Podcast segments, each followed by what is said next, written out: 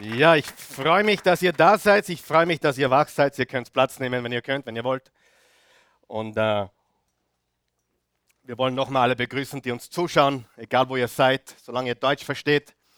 Seid ihr hier richtig? Lass uns diese Leute nochmal willkommen heißen mit einem kräftigen Liebesapplaus heute Morgen. Bitte sehr.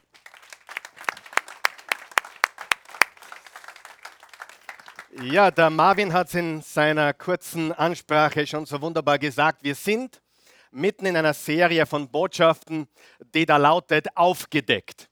Und warum wir aufgedeckt dazu sagen, ist ganz einfach. Wir wollen den wichtigsten Dingen des Lebens auf den Grund gehen. Wir wollen die Wahrheit entdecken.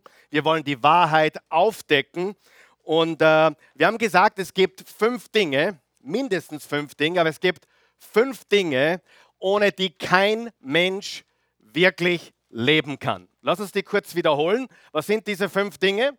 Erstens, jeder Mensch braucht Bedeutsamkeit oder Bedeutung, Signifikanz. Jeder Mensch wurde von Gott so geschaffen, dass er in sich den Drang spürt, Signifikanz zu haben, einen Unterschied zu machen, einen Sinn zu haben, Bedeutung zu haben in diesem Leben und vor allem auch eine Bedeutung, die über dieses Leben hinausgeht.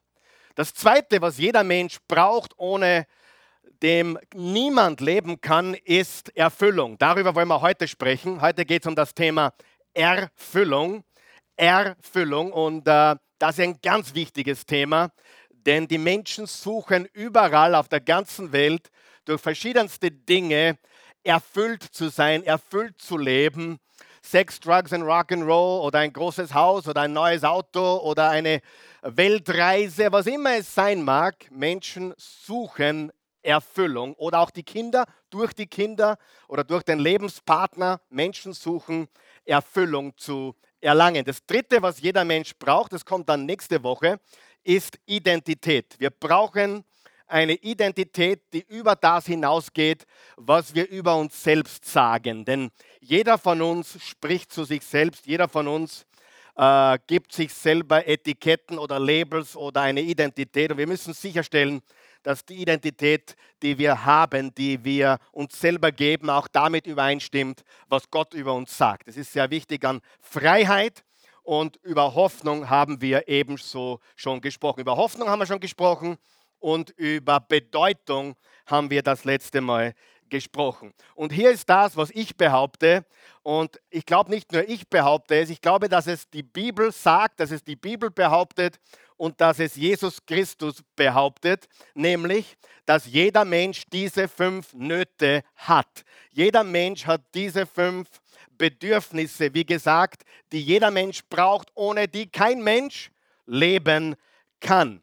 Aber was noch viel schöner ist, die Bibel sagt uns nicht nur, dass wir das brauchen oder dass wir das alle notwendig haben. Die Bibel oder besser gesagt Jesus Christus selbst behauptet, dass er alleine uns diese Dinge geben kann, wie sonst nichts auf dieser Welt. Sagen wir das gemeinsam. Wie sonst nichts auf dieser Welt. Sieh, ich würde euch anlügen, wenn ich sagen würde, man kann keinen Spaß haben, indem man die Welt bereist. Man kann keinen Spaß haben, indem man von einem Bett ins nächste hüpft. Man kann keinen Spaß haben, wenn man ein neues Auto kauft, das man sich schon immer erträumt hat. Ich würde euch anlügen. Aber wer von euch weiß, der das alles schon gemacht hat oder erlebt hat, dass diese Dinge vergänglich sind? Ja oder nein?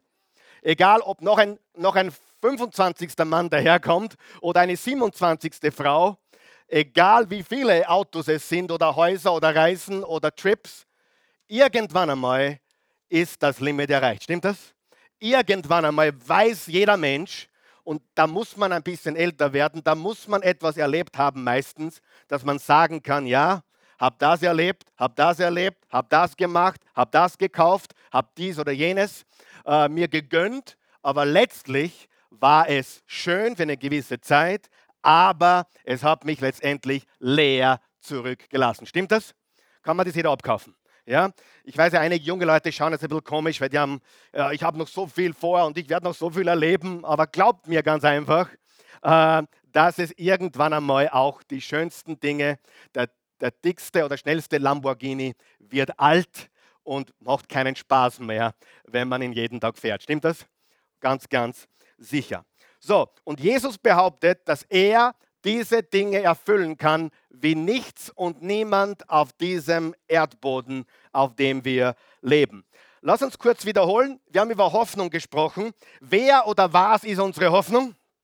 Jesus. Jesus Christus ist unsere Hoffnung. So steht es im Kolosser 1 geschrieben. Er ist die Hoffnung auf die Herrlichkeit. Er ist die Hoffnung auf die Ewigkeit. Er ist die Hoffnung auf ein Leben danach, wo jede Träne weggewischt wird, wo jedes Leid vorbei ist, wo es keine Schmerzen mehr gibt, wo das, was hier auf der Erde war, einfach vorbei ist und letztendlich auch Sinn ergeben wird, warum das passiert ist, warum wir das erleben mussten, etc. Und worin liegt unsere Hoffnung?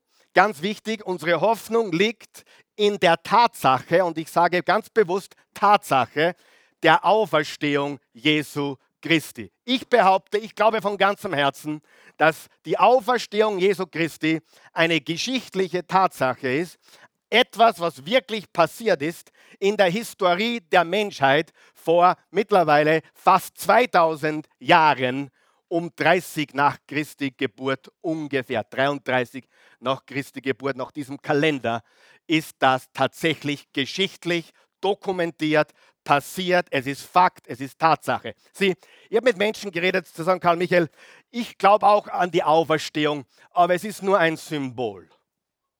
Wer glaubt, dass ein Symbol Hoffnung geben kann? Nein. Sieh, ich habe einen Ehering. Ja, der Ehering ist aus Gold. Der Ehering an und für sich ist ein wunderbares Symbol, aber ohne meine Frau hätte ich keine Ehe und auch keine Hoffnung. Sieh, die Hoffnung liegt nicht im Symbol. Ich sage dir die Wahrheit. Wenn Jesus nicht auferstanden ist, haben wir keine Hoffnung. Paulus hat gesagt im 1. Korinther 15, wenn das ein Märchen ist, wenn das nicht Realität ist, wenn das nicht Tatsache ist, dann sind wir die miserabelsten Menschen auf Erden, wenn wir so ein Märchen glauben. Ich stehe heute hier, ich sage es kühn, ich sage es deutlich. Es ist geschichtliche Tatsache. Jesus ist für dich und für mich gestorben. Er wurde ins Grab gelegt. Er ist am dritten Tag hier auferstanden. Das Grab ist leer. Er lebt. Das ist die Wahrheit. Und das ist Geschichte. Ja, das ist Geschichte, ganz genau. Geben wir Jesus einen kraftvollen Applaus. Ja. Ohne dem, ohne dem können wir zusammenpacken. Wir sind die miserabelsten Menschen auf Erden. Und es ist ganz wichtig. Und ich, letztes Mal ist es alles ein bisschen schnell gegangen. Ich habe wieder mal zu viele Einleitungen gehabt auf einmal. Und die, die, von der ersten Einleitung in die zweite Einleitung, in die dritte Einleitung. Und dann am Schluss, wie es oft ist, habe ich den Eindruck, ich bringe die Punkte dann zu schnell oder nicht klar genug hinüber. Und ich möchte ganz kurz zur Hoffnung noch etwas sagen. Die zwölf Apostel, inklusive Thomas, haben ihn gesehen. Das haben wir besprochen, das haben wir gelesen. Johannes 20, Vers 24 bis 29. Und dann hat Jesus gesagt, selig bist du, Thomas, aber selig sind diejenigen noch viel mehr, die nicht gesehen haben und trotzdem glauben. Kann man nicht gesehen haben und trotzdem glauben? Kann man zur, zur Erkenntnis der Wahrheit kommen. Geschichtlich nach, ich bin kein Märchenglauber. Bitte, manchmal rede ich mit Menschen, die, die lernen mich kennen und denken, der Karl Michael, der, der, der glaubt leicht. Überhaupt nicht. Ich bin eher skeptisch. Ja? Ich wurde schon ein paar Mal enttäuscht im Leben, du auch. Ich bin nicht jemand, der sagt, na super. Aber ich glaube das jetzt seit 35 Jahren ganz bewusst. Und ich glaube es heute mehr als je zuvor. Nicht nur auf dem, was in der Bibel steht, sondern weil ich meine geschichtlichen Hausaufgaben gemacht haben, habe. Jesus ist auferstanden. Er lebt. Und wenn du das noch nicht glaubst, hast du es noch nicht studiert. Es ist geschichtliche Tatsache. Okay, warum musste Thomas ihn dann sehen? Ganz einfach. Die Bibel sagt, er war einer der zwölf. Warum muss, musste Thomas ihn sehen? Weil Jesus hatte zwölf Augenzeugen. Sag mal Augenzeugen. Augenzeugen, die ganz wichtig sind für die Geschichte dieser Geschichte, weil er war einer der zwölf. Er musste Jesus sehen. Du und ich, wir müssen ihn nicht sehen und können trotzdem glauben, weil es Augenzeugen gibt, die ihn gesehen haben. Und was ich eigentlich letzten Sonntag vermitteln wollte, was glaube ich nicht rübergekommen ist, dass aufgrund dieser Auferstehung äh, auch wir auferstehen werden. Und oft werde ich gefragt, na, wie schaut das aus? Und ich sage dir, wie es ausschaut. Willst du das wissen? Wer glaubt, Jesus ist auferstanden? Er ist dem Thomas erschienen, haben sie ihn erkannt. Dann auf dem Weg nach Emmaus, wer kennt die Geschichte von den Emmaus-Jüngern? Haben die Jünger ihn letztendlich physisch gesehen und erkannt. Hat er ein bisschen anders ausgeschaut in seinem auferstehungsverherrlichten Körper? Sicher, ja. Und genauso wird es mit dir sein. Wenn du hier abtrittst, wirst du deinen Bauch nicht mehr haben, ja. Und äh, du wirst auch deine Glatze nicht mehr haben, die Haare werden da sein, Halleluja. Ja, jede Träne wird weg sein, jeder Schmerz wird. Aber hier ist die gute Nachricht: Man wird dich erkennen können. Ah, das ist der David. Ah, das ist die Oma. Die wird nicht mehr so alt ausschauen wie damals, aber sie wird erkennbar sein als Oma. Und sie wird erkennbar sein als Tante. Jesus ist auferstanden und die Jünger erkannten ihn. Amen. Es war nicht der Körper, der geprügelt war und, und komplett fertig war, es war der verherrlichte Auferstehungskörper. Ich glaube, manche werden ein bisschen größer sein im Himmel, manche werden ein bisschen kleiner sein im Himmel, manche werden ein bisschen dünner sein im Himmel und manche ein bisschen stärker. Jeder das, was er braucht, aber wir werden einander erkennen. Und das ist die Hoffnung der Auferstehung. Und das glaube ich von ganzem Herzen. Warum glaube ich das? Weil die Bibel sagt, Jesus ist unser älterer Bruder, er ist von den Toten auferstanden und wir werden genauso auferstehen mit ihm. Halleluja. Ja? Und ich habe äh, so, viele, so viele Dinge in der letzten Zeit äh, auch studiert. Ich studiere gerade das Buch Kohelet. Wer kennt den Kohelet im Alten Testament? Da geht es um den Sinn des Lebens und da geht es eigentlich darum, ich habe alles erlebt, ich habe alles gemacht, ich habe alles gekauft, ich habe mir nichts entgehen lassen und trotzdem bin ich leer. Der hatte tausend Frauen und sagte, das war immer noch nicht genug. Im Gegenteil, es waren 999 zu viel. Er hat das alles erlebt. Und die Wahrheit ist, dass wir, wenn wir nicht den Sinn des Lebens haben, in dem, wo er wirklich zu suchen ist, dann werden wir leer ausgehen. Und das ist die absolute Wahrheit. Und es ist kein Wunder. Wir haben heutzutage eine Suizidrate, die hat sich gewaschen. Wenn du die Fakten wissen würdest, würdest du abschnallen. Und äh, letzte Woche, vor zwei, drei Wochen, für einige haben es gelesen, hat sich ein Pastor in Kalifornien das Leben genommen. Habt ihr es gelesen? Ein Pastor in Kalifornien. Und das ist natürlich tragisch, weil mit wem redet ein Pastor? Er kann mit niemandem reden, oder? Mit wem kann er reden über das, was wirklich passiert? Er kann nicht reden. Warum? Er wird nicht ernst genommen oder vielleicht ist er manipulativ, wenn er sagt, naja, dann nehme ich mir das Leben oder, naja, er kann das nicht riskieren, oder? unmöglich. Und ich habe mir die Frage gestellt, ich habe mir dann die letzte Predigt von ihm angeschaut, die allerletzte Predigt von diesem Pastor. Und er, man, hat, man, hat, man, hat, ihm eigentlich nichts angemerkt. Wenn man es nicht wüsste, hätte man ihm nichts angemerkt. Wenn man es weiß, im Nachhinein ist man immer gescheiter, oder? Und ich habe genau beobachtet. Und ich sage dir, was das große Problem ist. Jetzt hör mir ganz gut zu. Viele Kirchen, viele Prediger predigen mittlerweile Selbsthilfe. Sie, ge sie geben praktisch ein Motivationsseminar auf christliche Basis. Wisst ihr, was ich meine? Und wenn du, und deswegen bin ich heutzutage relativ kritisch, was Persönlichkeitsentwicklung betrifft, weil ich kenne Menschen, die haben tausend Bücher gelesen, die haben alles durchstudiert, was es gibt, wie man erfolgreich wird, wie man Ziele setzt und so weiter und so fort. Und letztendlich am Ende des Tages fragen sie sich, warum. Weißt du, was ich meine? Und diese Selbsthilfe, diese Persönlichkeitsentwicklung hat sich eingeschlichen in die Gemeinde Jesu Christi. Jetzt hör mir gut zu. Ist das schlecht? Nein. Aber wenn man aufhört von der Auferstehung und von der Hoffnung zu predigen, dann verliert man vielleicht die Hoffnung, oder? Weißt du, wie gut mir das tut, wenn ich jeden Sonntag über die Auferstehung predige? Und über die Hoffnung vom Himmel und die Ewigkeit. Wisst ihr, wie gut mir das tut? Es gibt mir Hoffnung und Kraft für jeden Tag hier auf der Erde. Wenn ich nur Selbsthilfe predigen würde, dann kann ich auf ein Motivationsseminar gehen. Ja, Prinzip 1, Prinzip 2, so wirst du erfolgreich. Ich habe das alles getan, alles gelehrt, alles studiert. Und ich sage dir eines, ohne Jesus Christus führt das in die Lehre. Amen. Hundertprozentig. Egal, was du lernst oder studierst, welches Buch du liest, wenn du, ich, ich habe Freunde, die sagen, ich, ich, ich glaube ähnlich wie du, ich nehme nur Gott raus. Und ich habe gesagt, wenn du, wenn du alles nimmst, was ich predige und Gott rausnimmst, dann nimmst du alles raus. Denn das ist, worum es wirklich geht. Ich kann über Ziele reden und motivieren und motivieren. Und ich sage, ich kenne Menschen, die waren vor drei Tagen auf einem Motivationsseminar und heute sind sie wieder deprimiert, weil sie keine Hoffnung haben. Und mir war sofort klar, wie ich diese Predigt gesehen habe. Okay, der war auch mental krank. Der, der war wirklich, der war erkrankt. Es, wer weiß, es gibt körperlich kranke Menschen und es gibt psychisch kranke Menschen. Und darum darf man ihm das gar nicht übel nehmen. Weil es gibt, genauso wie jemand Krebs haben kann, kann jemand mental, psychisch krank sein.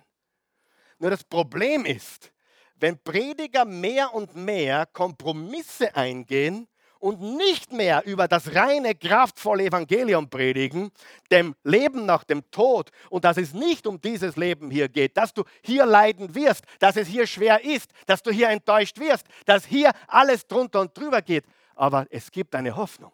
Wenn wir das aufhören zu predigen, dann verlieren die Menschen Hoffnung. Amen. Versteht ihr, was ich sage? David, ist das klar, was ich sage? Ja, ja. Äh, Gut, freut mich sehr. Jetzt bin ich bin bei einer Einleitung von der Einleitung, aber es macht nichts. Gut. Aber sie erkannten ihn alle. Jesus wurde von allen erkannt und auch du wirst einen himmlischen Körper haben und erkennbar sein. Zu Bedeutungen Sinn äh, habe ich gesagt, es ist wichtig, dass wir den Sinn des Lebens erkennen, den Gott für uns hat und nicht unseren eigenen Sinn erfinden. Und viele Menschen tun das. Und okay, ich weiß nicht, was der Sinn des Lebens ist, ich erfinde einen.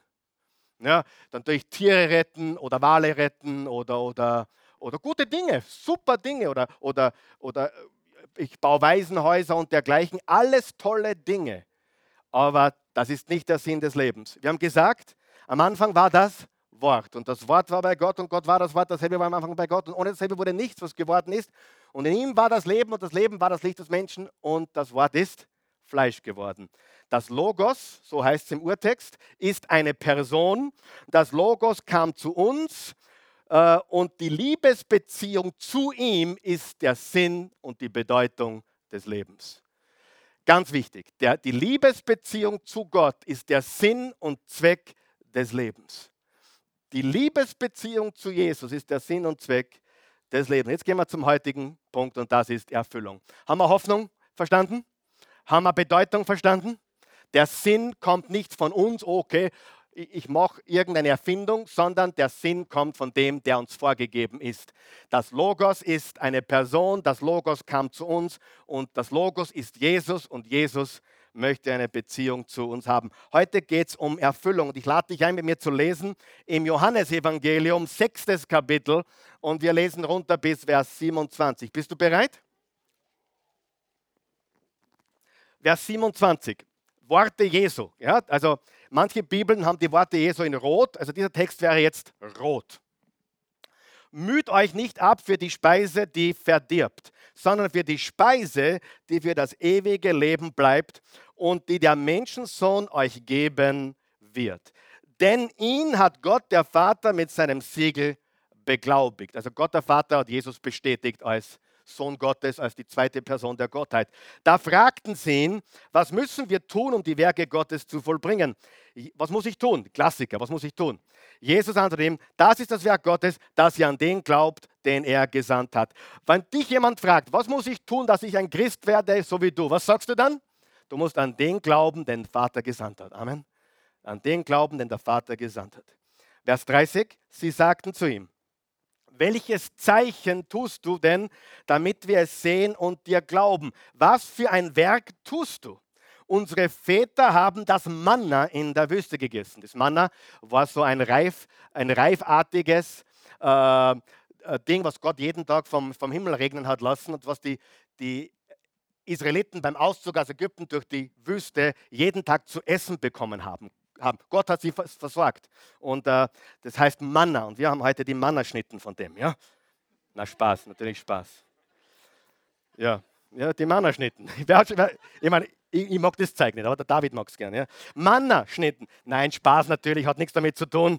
Aber wenn du Exodus 16, Vers 4 liest, dann kommst du drauf, etwas Feines, Knuspriges, fein wie reif. Etwas Feines, Knuspriges, äh, Mannerschnitt neben. Fein wie reif. 2. Mose 16, Vers 4. Also Gott hat das Manna regnen lassen und die Wachteln hat er einfliegen lassen.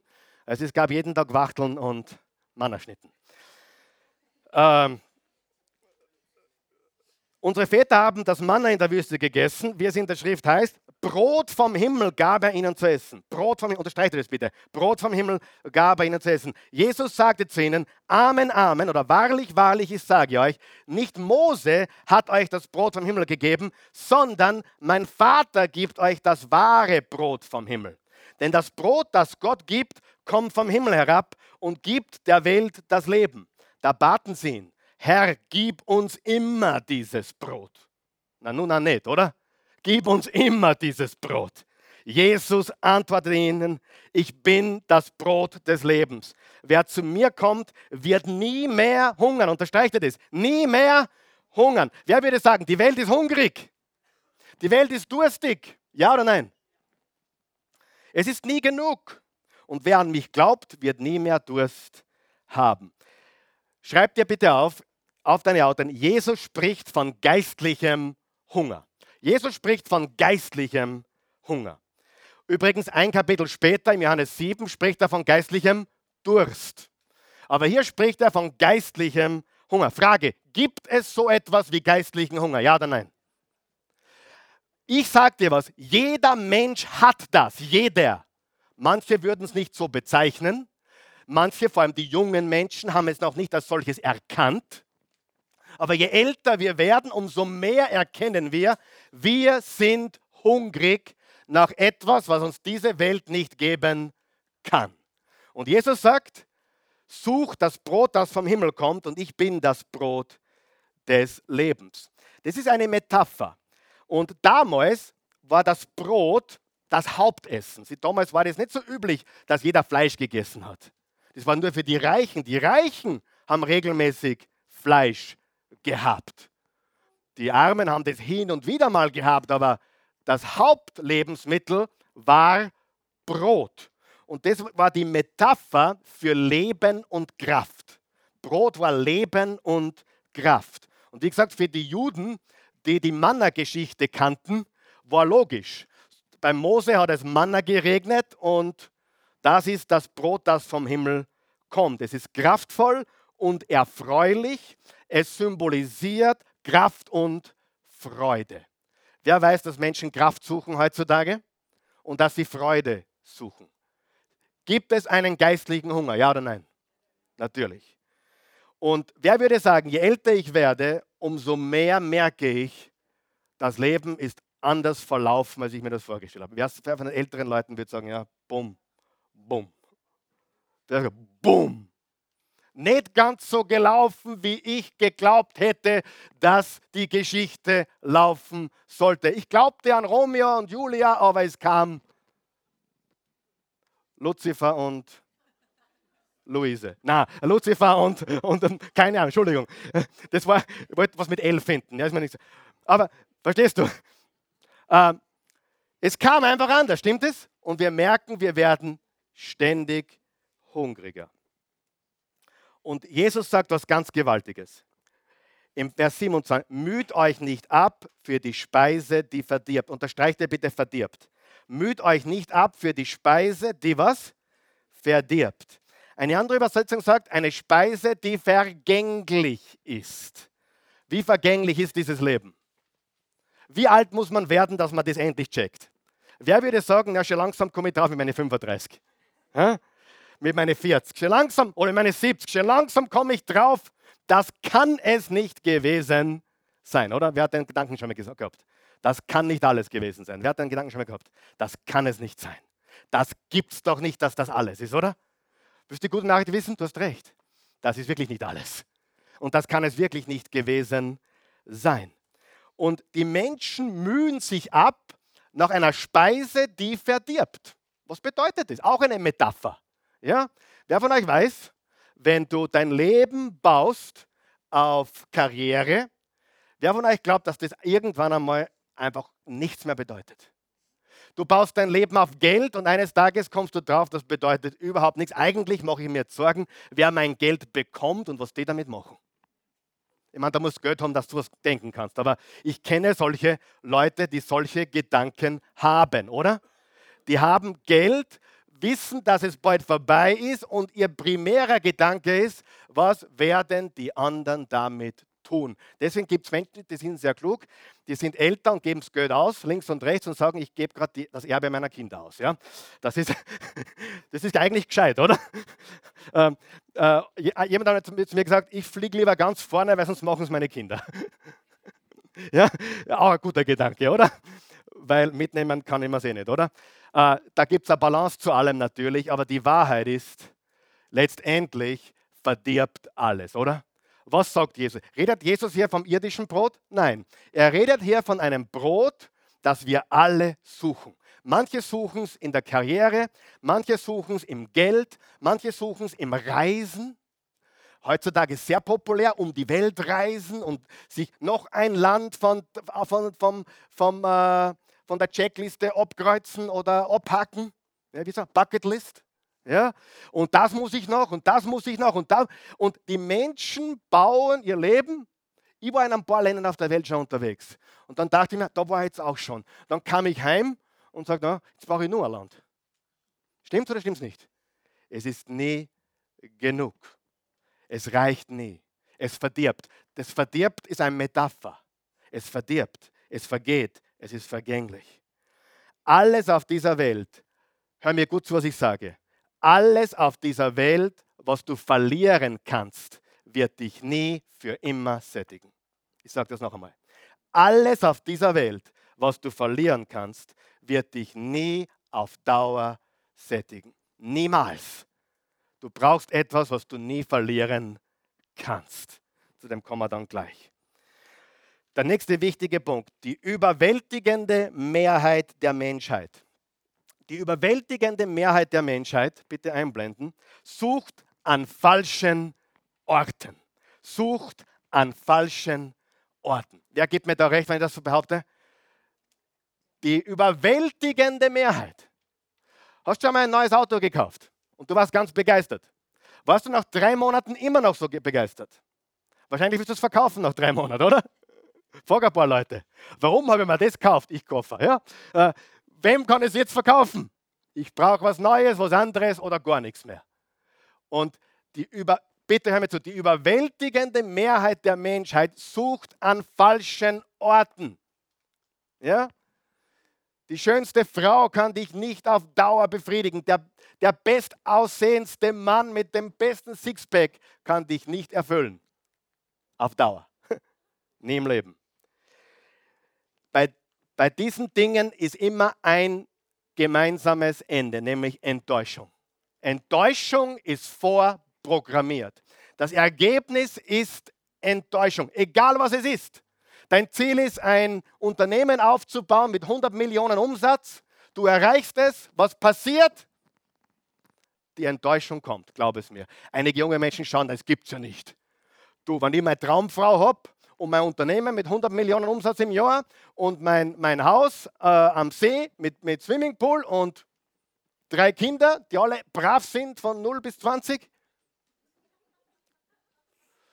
Halleluja, dann ich weiß, der davon weiß nicht, was er sagt. Ich bin 25, ich weiß, ich hole mir jetzt alles, was es gibt auf der Welt und ich werde den Erfolg leben. Ich weiß, dass ihr so denkt. Ich weiß es, ich bin ja nicht von gestern. Warum weißt du das so genau, Karl Michael? Naja, ich war auch mal 25.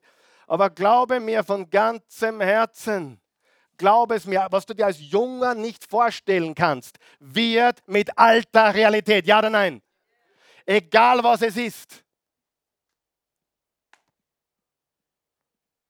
Die Christian, die ich geheiratet haben, wir haben ja versucht, es ist uns nicht ganz gelungen immer, aber wir haben versucht, so keusch wie möglich zu leben bis zum Hochzeitstag. Im letzten Jahr ist uns das mehr oder weniger, und ich betone es auf mehr oder weniger, gelungen. Wir haben geglaubt, hey, das ist richtig so. Und ich dachte wirklich, ich war ein junger Mann, ich dachte wirklich, darf ich so ehrlich sein? Wenn ich da mit dieser wunderschönen Blondine verheiratet bin, werde ich nie wieder eine sexuelle Versuchung haben. Wisst ihr, was passiert ist? Nach der Hochzeit wird oft noch schlimmer. Wer, wer, wo sind die verheirateten Männer? Hey, komm, wo sind die Ehrlichen? Ihr habt keine Versuchungen mehr, oder? 30 Jahre gleiche Frau, gibt keine Versuchung, oder? Ja, jetzt, aber es kommt erst in 35 Jahren oder so, ja. Ja, ich weiß, aber die, die, die, Realität ist eine ganz andere. Ich dachte, ich war 19, ich war scharf wie nur was. Entschuldigung. Und ich dachte, na wirklich, ich sage dir mal, ich dachte, wenn ich jetzt diese Traumfrau habe, dann wird mir sexuell nie wieder ein blöder Gedanke kommen. Wer von euch weiß, dass oft das erst der Anfang ist von den echten Versuchungen. Sagen wir so ehrlich heute Morgen? Was will ich damit sagen? Es ist nie genug. Das hier auf der Erde wird dich nie erfüllen. Die schönste Frau nicht, der beste Mann nicht, die besten Kinder nicht, das, das tollste Unternehmen nicht, die schönsten Strände auf Erden nicht. Sie werden dich nicht erfüllen.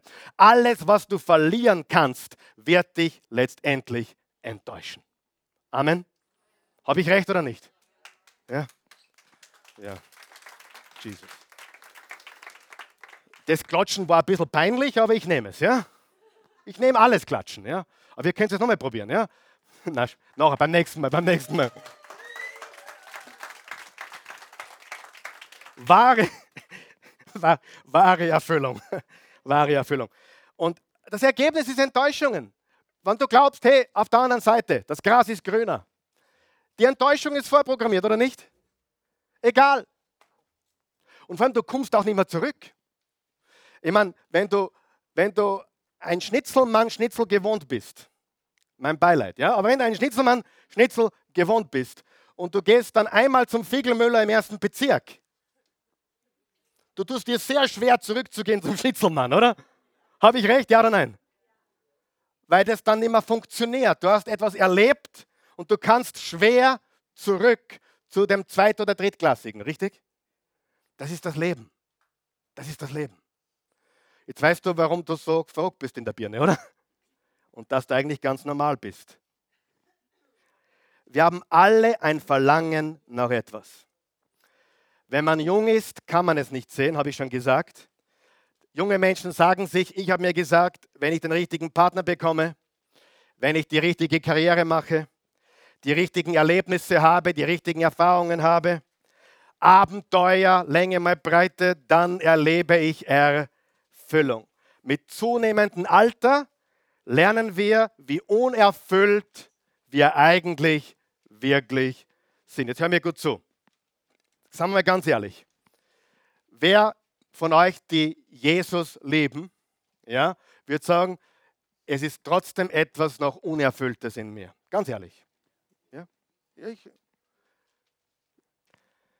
darf ich was sagen? Das ist gut so. Und die Tatsache, dass es auf der Erde das nicht gibt, was du wirklich suchst, ist für mich Beweis, dass es einen Ort gibt, wo es das gibt und nur dort gibt, was du wirklich suchst. Auf dieser Erde gibt es das nicht. Es, es, es. Die Sache, das Ding, diese Erfüllung. Auf dieser Erde gibt es nur temporär äh, glücklich sein, Freude, genießen oder genießen. Äh, alles gute Dinge, aber es gibt das, was du wirklich suchst. Du suchst etwas, was du hier nicht kriegst. Du kriegst es hier einfach nicht. Wir haben alle ein Verlangen nach etwas. Und dann merkt man, ich bin hungrig, ich bin geistlich hungrig und durstig. Nächster Punkt. Wenn man die Lebenslüge aufdeckt, die große Lebenslüge, fällt man in ein tiefes Loch. Was ist die große Lebenslüge? Die große Lebenslüge lautet, das, was du wirklich suchst, kriegst du hier auf der Erde. Und ich sage dir, das ist eine Lüge. Es gibt keinen Mann so toll, keine Frau so schön, kein Haus so groß, kein keine Beziehung so wunderbar, keine Kinder so großartig, kein Leben so schön, keine Reise so toll, die dir das geben kann, was du wirklich suchst. Und das ist die Wahrheit. Das musst du wissen. Jetzt verstehst du vielleicht, warum du so bist, wie du bist. Die Jungen sagen jetzt, bei mir wird alles anders sein. Darf ich dir reinen Wein anschenken? Glaub das bitte, solange du willst. Aber es wird bei dir nicht anders sein und es war auch noch nie anders. Es war noch nie anders. Es hat noch nie einen Menschen gelebt, der auf der Suche nach dem etwas, der auf der Suche nach dem Es wirklich fündig wurde und erfüllt geblieben ist. Gibt es nicht. Nicht hier auf der Erde. Gibt es nicht.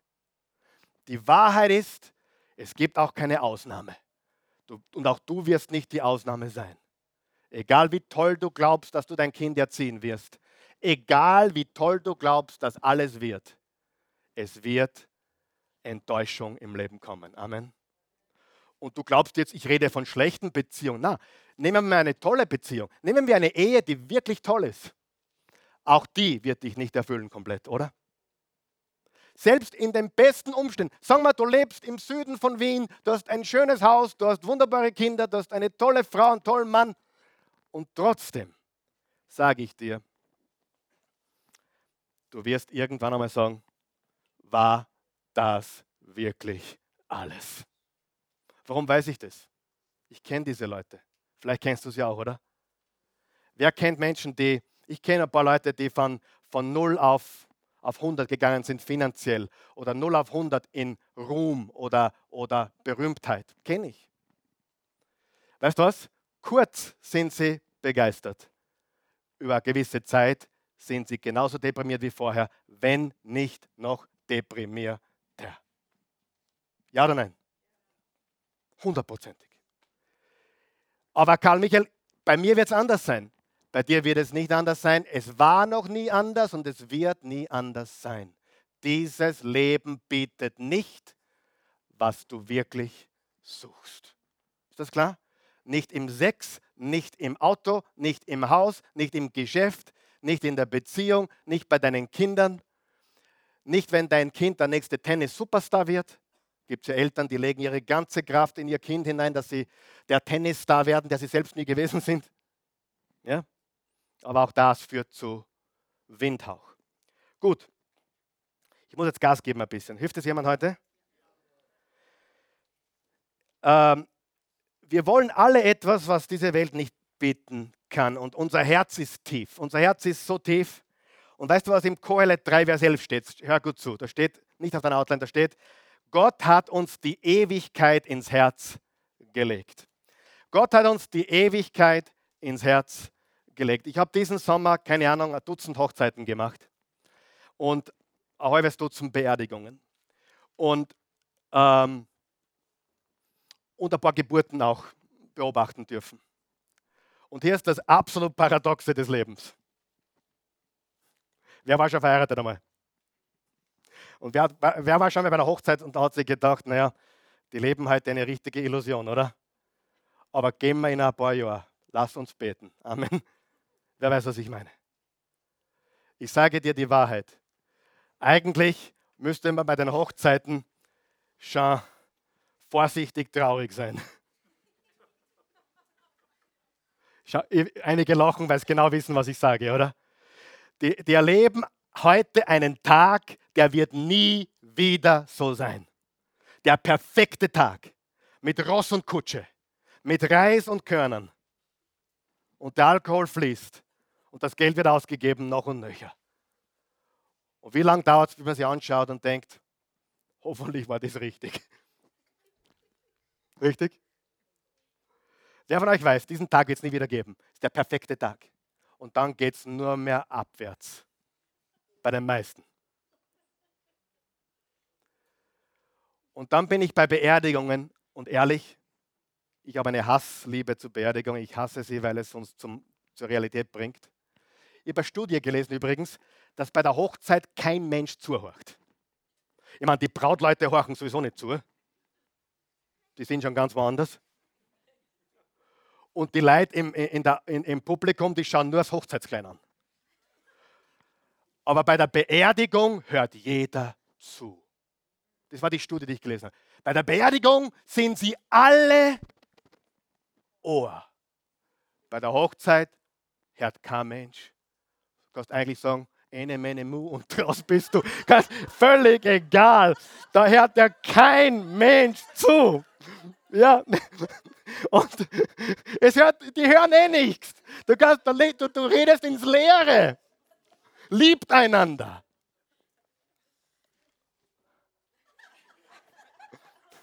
Herrlich. Ich spreche aus Erfahrung, aber bei der Beerdigung hören sie alle zu. Und die Wahrheit ist, wisst ihr, dass es biblisch wirklich, hör mir zu, das klingt total verrückt. Und ich habe schon mal gesagt, biblisch ist es eigentlich so, dass der Sterbetag eines Christusnachfolgers ein Freudentag ist. Und dass die Geburt eines Menschen eigentlich der Anfang eines Leidensweges ist. Das ist biblisch. So, so auch die Hochzeit, so auch die Ehe. Versteht ihr? Weißt du, was ist das Schlimmste, was dir passieren kann? Meint ihr also, ich könnte sterben. Und was ist das Beste, was dir passieren kann? Sterben. Die Wahrheit. Und das ist eine wunderbare Sache. Was kannst jemanden nehmen, der das wirklich glaubt? Was kannst du mir nehmen, wenn ich glaube, das Schlimmste, was mir passieren kann, ist sterben und das ist gleichzeitig das Beste? Ist ein cooles Leben, oder? Wow. Und das ist die Kraft der Auferstehung, der Tatsache der Auferstehung. Du suchst etwas, was dieses Leben dir niemals geben kann. Und dann gibt es verschiedene Strategien. Sieh, die, viele glauben, vor allem wenn man noch jünger ist, es ist irgendwo da draußen. Ich habe noch nicht alles probiert. Ich habe es noch nicht, aber ich habe auch noch nicht alles probiert. Wer weiß, mit 45 kommt man dann drauf, da sagt man, ja, ich habe eh alles probiert, was, wo ist es? Wo ist es? ES. Junge Menschen tendieren dazu, mit jugendlicher Naivität zu glauben, es ist irgendwo da draußen. Ich bin noch nicht genug gereist, ich habe noch nicht genug erlebt und ich habe noch nicht genug gesehen. Und wenn ich dann einmal alles gesehen habe und erlebt habe, dann bin ich angekommen. Aber die Wahrheit ist, Mitte 40 kommt man spätestens drauf, dass es nicht da draußen ist. Dass es es nicht gibt auf dieser Erde. Und dann werden viele Menschen, willst du wissen, warum viele Menschen bitter sind und zornig sind? Wer hat schon mal bittere, zornige Menschen gesehen? Weißt du warum? Weil jetzt beginnen sie die Schuld zu schieben. Ich hätte es ja eh bekommen, hätte den Dodel nicht geheiratet. Ich hätte es ja eh erlebt, wenn mich der Geschäftspartner nicht gelegt hätte. Ja oder nein? Und wenn, wenn, wenn, wenn, wann, wann, dann und so weiter. Sie, die Jungen sagen, wann dann? In 20 Jahren, wenn ich was erlebt habe und mein Geschäft aufgebaut habe, ich lebe wie ein König und wir haben die perfekte Familie. Das ist jung. Middle Age, mittleres Alter sagt, Scheibenhonig. Hab viel probiert. Ich glaube nicht, dass es es gibt da auf der Erde. Die große Lebenslüge, kannst du dich erinnern? Äh, und wenn es es gibt, dann ist der David schuld, weil der hat mich um mein Vermögen gebracht. Ja, David ist schuld, weil wenn man der nicht begegnet wäre, dann, dann war ich heute. Oder wenn ich, wenn ich es nicht geheiratet hätte, dann war ich so, ah, hätte ich doch keine Kinder gehabt. Ja, das Leben war leichter gewesen. Du, du, du suchst die Schuld bei anderen. Amen. Und dann gibt es welche, die sind getrieben. Die sind mit 45 immer noch getrieben. Die sagen, naja, äh, ich glaube schon, dass es da draußen ist, aber ich muss noch mehr probieren. Noch härter. Hassel, Hassel, Hassel.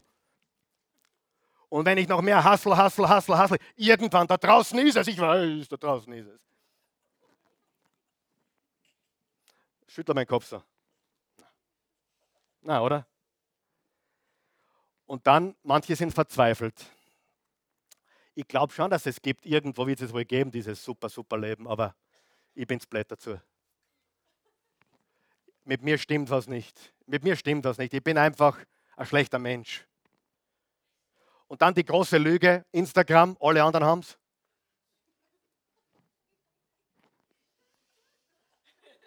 Oder? Alle anderen sind angekommen. Also wenn ich Instagram oder Facebook schaue, denke ich mir, was ist mit mir los? Die, alle anderen haben so nur ich nicht. Richtig? Halleluja. Aber weißt du, was die Wahrheit ist?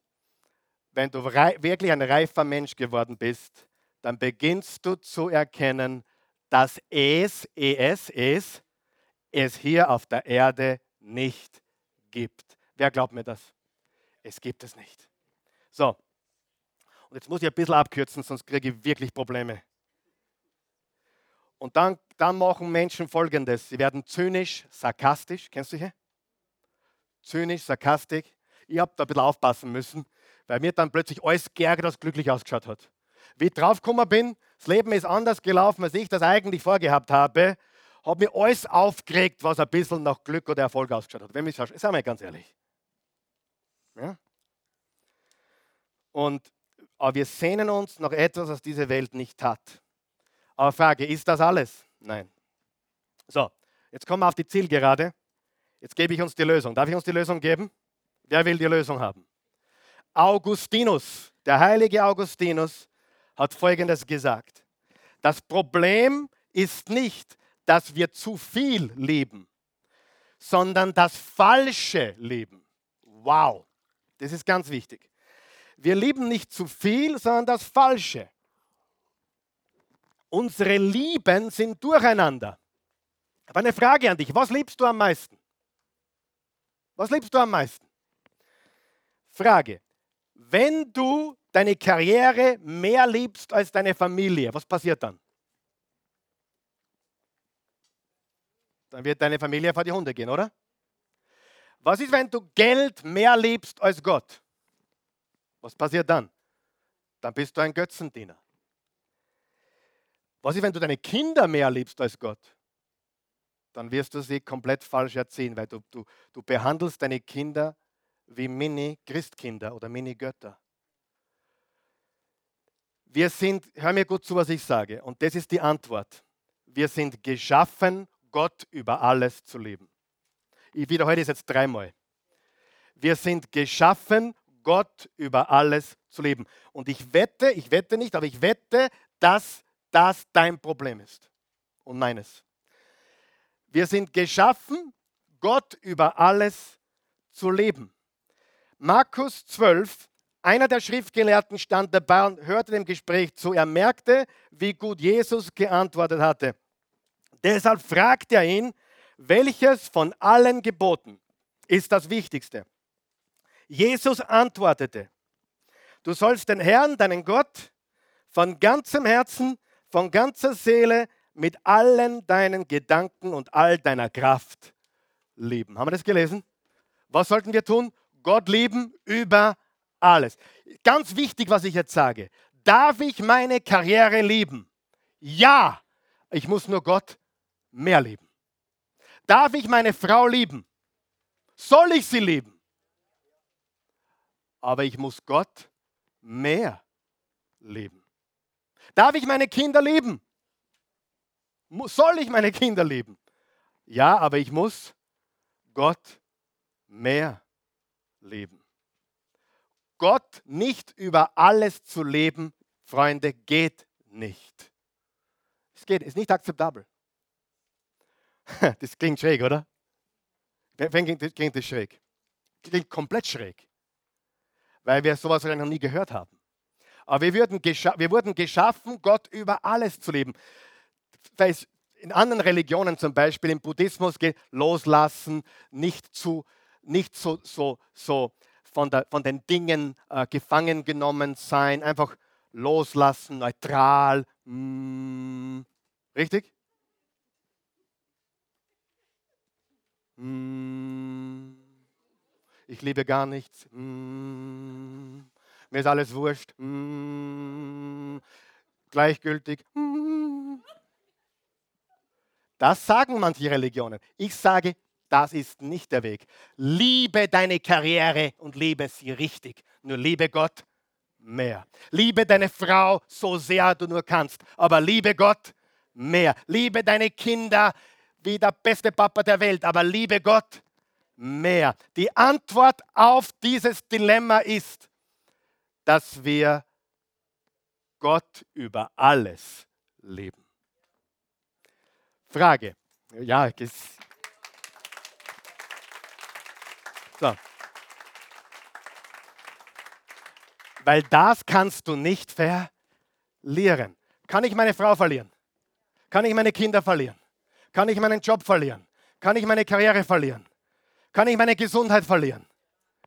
Kann ich mein Haus verlieren? Kann ich mein Auto verlieren?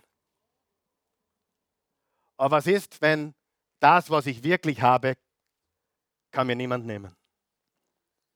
Es kann mir niemand nehmen. Darf ich Geld haben, so viel du nur verdienen kannst? Bitte streng dich an. Nur liebe Gott mehr. Ist Geld das Problem? Geldgier ist das Problem.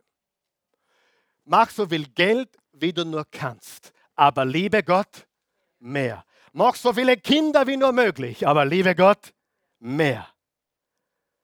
Arbeite so fleißig wie nur möglich, aber werde kein Workaholiker, weil du Gott mehr liebst als deine Arbeit. Liebe dein Studium, nur wenn es am Sonntag zum Gottesdienst geht, brauchst du dir nicht vom Gottesdienst freinehmen, um zu Hause zu studieren. Wie oft habe ich das gehört? Ich muss lernen, ich kann nicht in den Gott, ich muss lernen. Darf ich dir einen Tipp geben, bitte? Ich meine ich mein das liebevoll und ehrlich. Die Zeit, die du Gott gibst, gibt er da vielfach zurück. Amen. Das ist eine große Lüge. Nein, am Sonntag müsste ich zehn Stunden lernen, aber wenn ich in den Gottesdienst gehe, habe ich nur acht Stunden. Wer glaubt, in diesen acht Stunden kann Gott dir mehr in dein Hirn eingeben, als du in zwölf Stunden. Ich habe so viele Sachen gehört. Ich kann nicht, weil ich habe keine Zeit. Wer von euch weiß, dass ich habe keine Zeit ist die größte Lüge, die es überhaupt gibt. Wir haben alle gleich viel Zeit. Die Antwort ist, lebe das Leben, genieße das Leben, mach Kinder, heirat zuerst, mach Kinder.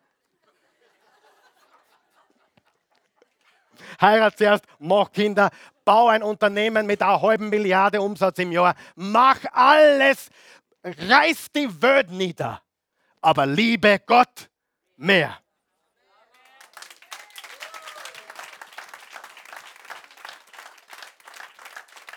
Und dann ist alles okay. Weil Gott Number One ist. Und dann kannst du die Frau genießen für das, was sie ist. Deine Frau, nicht Gott. Dann kannst du die Kinder genießen für das, was sie sind. Deine Kinder, nicht Gott. Dann kannst du dein Geschäft genießen für das, es ist, dein Geschäft und nicht Gott. Dann kannst du die Karriere genießen als Karriere, aber nicht als Gott. Dann kannst du das Reisen genießen, aber nicht als deinen Gott, nicht als das, was dich erfüllt. Denn all das lässt dich leer zurück. Und das beweist, und jetzt das ist mein, Schlu mein Schlussargument, das beweist für mich, dass es einen Ort gibt, den wir noch nicht gesehen haben. Einen Ort, weißt du, warum du dich auf der Erde wie ein Fisch aus dem Wasser fühlst? Du bist nicht von dieser Welt und du gehörst nicht zu dieser Welt. Wir wurden nicht wirklich für da geschaffen. Wir wurden geschaffen für etwas, wo das, was wir hier nicht bekommen, eine ewige Realität sein wird. Und auf dieser Erde, jeder Versuch wird kläglich scheitern. Ich liebe meine Frau, meine Familie, ich liebe die Oase, aber ich liebe Gott mehr. Und wenn ich Gott mehr liebe, dann kann man niemand was nehmen. Dann geht auch meine Welt nicht zugrunde, sollte ich das eine oder andere verlieren. Weil ich habe etwas, was mir niemand nehmen kann. Amen. Und je älter wir werden, umso mehr kommen wir drauf. Geliebte Menschen sterben weg. Ja, Menschen sterben weg, Menschen erkranken. Überall, du, du siehst es, du, du, du beobachtest es. Das gehört zum Leben dazu. Aber Jesus Christus ist am Kreuz für unsere Sünden gestorben. Dass wenn wir glauben, haben wir ewiges Leben. Er ist das Brot des Lebens. Und das Brot wurde gebrochen. Er hat seinen Leib brechen lassen am Kreuz.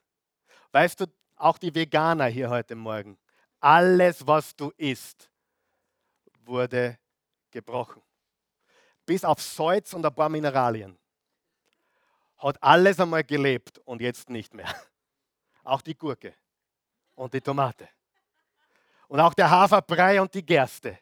Alles ist gestorben, gebrochen, damit du es erleben kannst. Und Jesus ist für dich gestorben, das Brot des Lebens, gebrochen, damit wir ewiges Leben haben können. Du, e-, egal wie es mir vor dem Gottesdienst heute gegangen ist, egal wie es dir heute gegangen ist, ich sage dir, das ist für mich die beste Therapie, über die Hoffnung der Auferstehung zu predigen. Und wenn Prediger das weglassen, dann schaden sie den Menschen. Dann sollten sie die Leute lieber auf ein, auf ein Motivationsseminar schicken. Das sind besser aufgehoben. Unsere Botschaft ist kein Motivationsseminar. Unsere Botschaft ist, Jesus lebt, er ist auferstanden. Und wenn du das glaubst, dann hast du ewiges Leben. Amen. Lass uns aufstehen.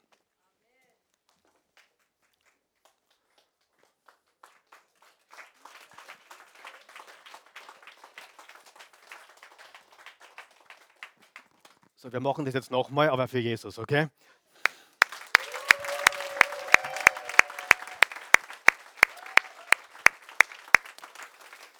Lieber Vater, guter Gott, wir danken dir für diesen Tag. Dies ist der Tag, den du gemacht hast. Wir wollen uns freuen und fröhlich sein.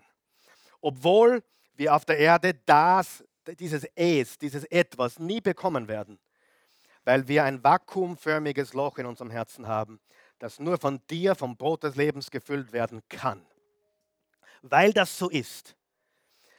Ähm, und, und obwohl das so ist, können wir trotzdem hier auf der Erde dich erleben. Die Freude am Herrn, das lebendige Wasser täglich trinken, das Brot des Lebens täglich essen, diese Hoffnung, diese Kraft, diese Freude, die nur von dir kommt.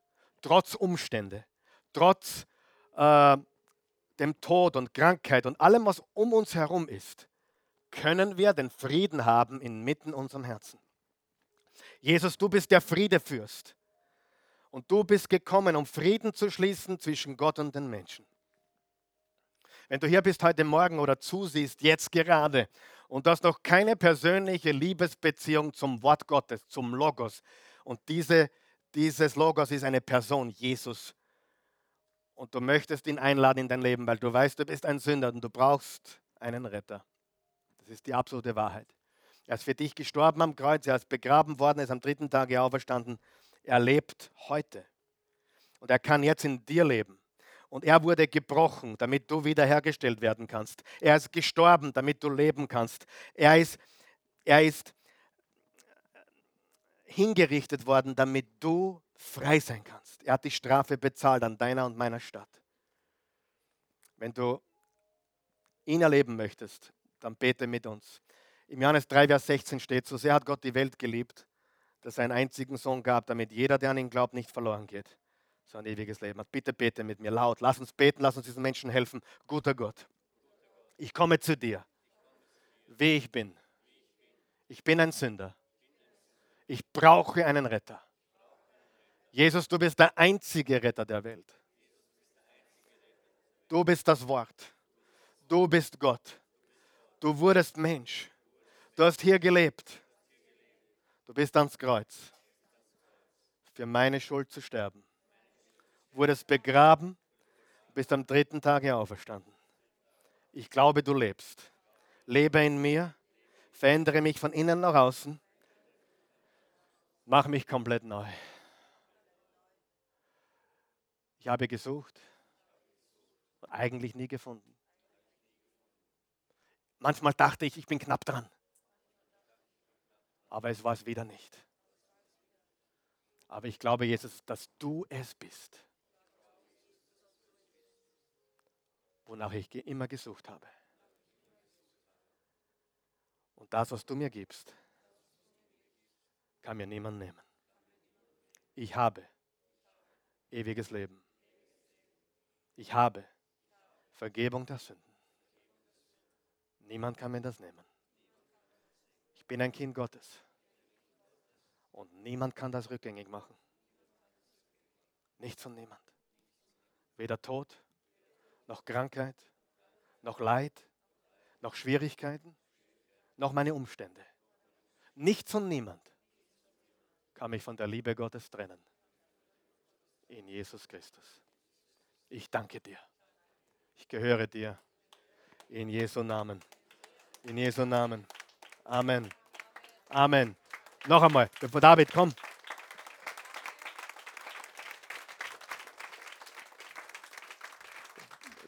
Bitte, bitte lebe dein Leben. Mach Karriere.